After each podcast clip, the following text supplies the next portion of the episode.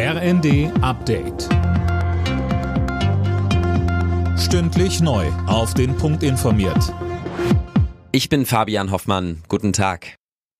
Seit dem frühen Morgen läuft der XXL-Streik der Lokführer. Bahnkunden müssen sich noch bis Anfang kommender Woche auf massive Beeinträchtigungen einstellen. Es sei denn, dass sich Deutsche Bahn und Lokführergewerkschaft doch noch zusammenraufen. Danach sieht es aktuell aber nicht aus. Gestritten wird vor allem beim Thema Wochenarbeitszeit. GDL-Chef Klaus Weselski im ZDF. Das Interesse im Schichtsystem zu arbeiten hat einfach abgenommen und wir müssen etwas anderes tun, als ständig dasselbe zu wiederholen. Wir haben zu wenig Personal, alle jammern. Im direkten Bereich für die Menschen, die draußen in der Produktion sind, muss endlich mal was getan werden und das tun wir mit der Absenkung der Wochenarbeitszeit.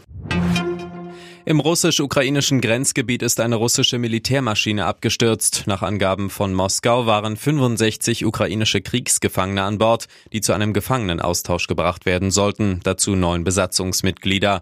Medien in der Ukraine melden, dass die Maschine von der ukrainischen Armee abgeschossen wurde. Demnach sollen sich keine Kriegsgefangenen, sondern Raketen an Bord befunden haben. Eine offizielle Bestätigung gibt's dafür nicht.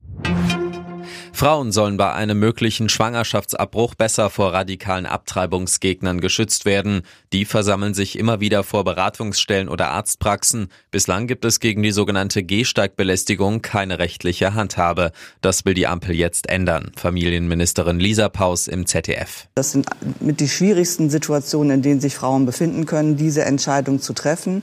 Und da haben wir ne, lange darum gerungen, aber eben festgelegt, dass wir in Deutschland es wollen, dass es eben möglich ist, in diesen so schwierigen Situationen Situation eine gute Beratung zu bekommen und nicht konfrontiert zu werden mit Hass und Hetze.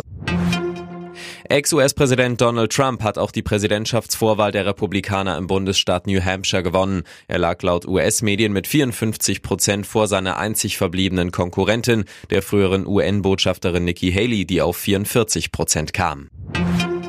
In der Fußball-Bundesliga will der FC Bayern den Patzer vom Wochenende wettmachen. Die Münchner empfangen im Nachholspiel am Abend Union Berlin. Eigentlich sollte die Partie Anfang Dezember über die Bühne gehen. Wegen des Schneechaos in München war das Spiel abgesagt worden. Los geht's 20.30 Uhr. Alle Nachrichten auf rnd.de